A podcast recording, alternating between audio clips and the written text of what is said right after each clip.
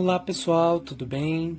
Eu sou Douglas Cavalcante, auxiliar de sala de leitura da Biblioteca da Fábrica de Cultura Cidade Tiradentes, e vou fazer uma leitura da revista Mundo Estranho Minha Experiência Sobrenatural, contendo relatos em primeira pessoa de quem passou por fenômenos que a ciência não explica contato com espíritos, sonhos premonitórios, cirurgias espirituais, abduções, assombrações, paranormalidade, possessões. Primeiro capítulo: Minha mãe foi possuída e tentou me matar. Acordei uma madrugada com a minha mãe me chamando. Quando abri os olhos, vi que ela estava ao lado da minha cama, segurando uma faca grande de cortar carne.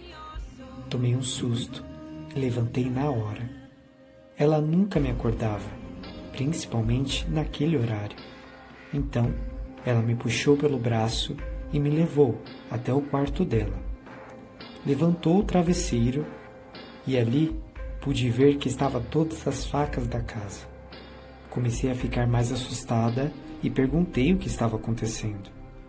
Quando olhei em seus olhos para ouvir a resposta, vi que ela estava muito diferente do normal. Os olhos estavam vermelhos e o cabelo todo bagunçado. O céu já estava claro, mas era cedo demais para que ela estivesse acordada.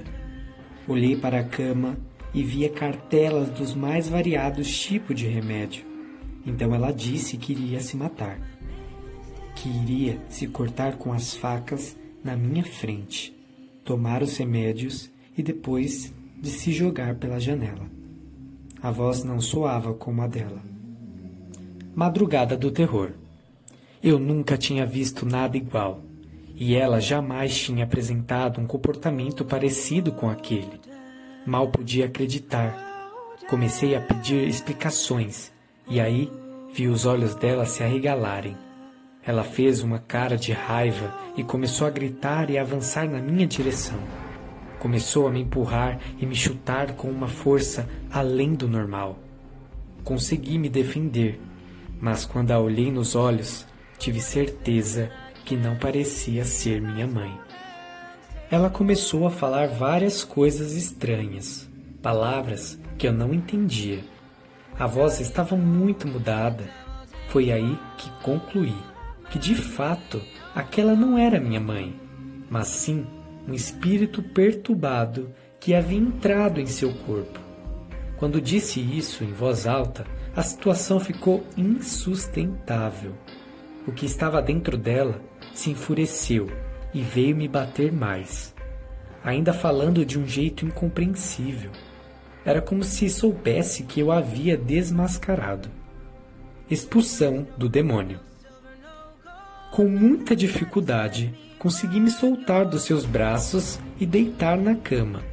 Decidi rezar alto e passei a recitar todas as rezas que me vinham à mente, até passagens bíblicas que eu sabia de cor. Ao mesmo tempo, fui tirando as facas e remédios de perto dela. Fechei a janela e olhei diretamente em seus olhos. Quanto mais alto rezava, mais os olhos mexiam e a voz estranha ia mudando. Aos poucos, o tom natural de minha mãe e o aspecto de seus olhos foram voltando, até que finalmente ela acordou sem saber o que tinha acontecido.